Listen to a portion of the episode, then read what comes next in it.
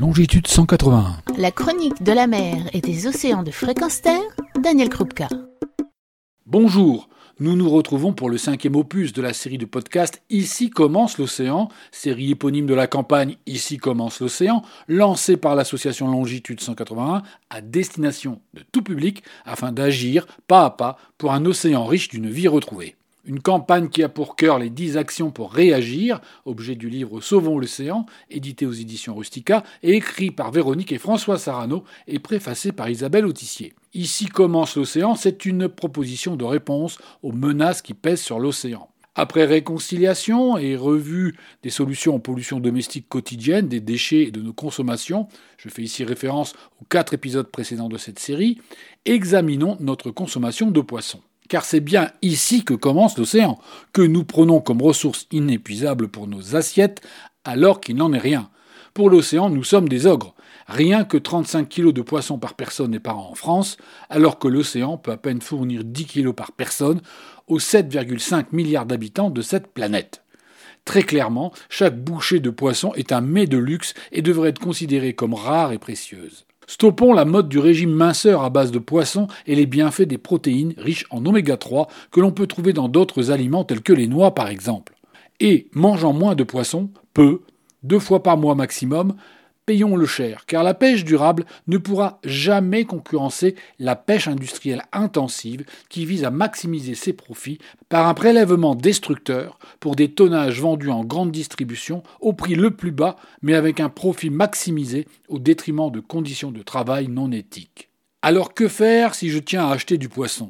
Tout d'abord, éviter tous les poissons d'aquaculture, c'est-à-dire d'élevage carnivore tels que bar, dorade ou thon.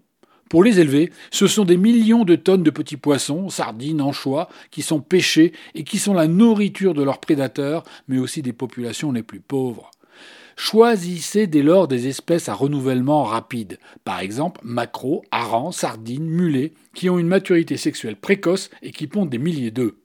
Oubliez la lotre ou baudroie, le colin blanc ou le merlu, le chapon, car ce type de prédateur vit longtemps mais se reproduit tardivement, devenant vulnérable à la pêche intensive.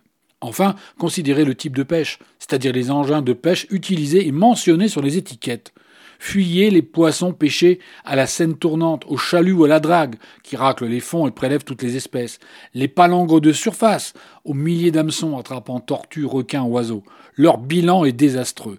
20% des captures sont ainsi rejetées à l'océan, faute de sélectivité. Choisissez des poissons pêchés à la ligne de traîne ou à la ligne de main, ou les captures au casier, plus sélectives et aussi plus sobres en quantité. Comme pour le reste de vos courses, privilégiez les pêches locales en vérifiant leur provenance. Évitez les zones de pêche pillées par l'Europe. Évitez les plus gros prédateurs parfois dans votre assiette à votre insu.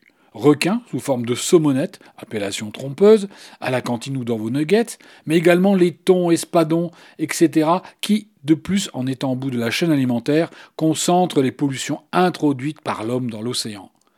Côté coquillages et crustacés, oui, aux moules et aux huîtres, seule aquaculture n'ayant pas d'impact sur les océans. Mais pas de poulpes ou d'oursins qui disparaissent de nos côtes. De même pour les crevettes, celles-ci sont prélevées dans des zones peu profondes, frayères ou nurseries, ce qui impacte les écosystèmes marins et côtiers. Le choix est complexe, il est vrai, et vous pouvez vous reporter à de nombreux guides pour en savoir plus. Par exemple ceux de Bloom, Mr. Goodfish, BVF, Greenpeace, etc. Apprenez à choisir, c'est facile. Et pas à pas, chaque décision et geste apportera une goutte d'eau saine pour l'océan. Alors n'hésitez pas à être contagieux. On pourra retrouver des sources d'inspiration et d'information dans le livre Sauvons l'océan de Véronique et François Sarano aux éditions Rustica. Et pour la motivation nécessaire pour pas à pas préserver l'océan, on s'en remettra à la lecture du livre d'entretien de Coralie Schaub avec François Sarano, intitulé Réconcilier les hommes avec la vie sauvage aux éditions Actes Sud, les deux livres étant en vente sur la boutique de l'association Longitude 181, que l'on trouve à l'adresse www.longitude181.org. De très beaux cadeaux à faire, d'excellentes lectures qui convaincront chacun de la nécessité de se réconcilier avec l'océan. Car c'est ici dans nos assiettes que commence l'océan. Retrouvez et podcastez cette chronique sur notre site fréquenceterre.com.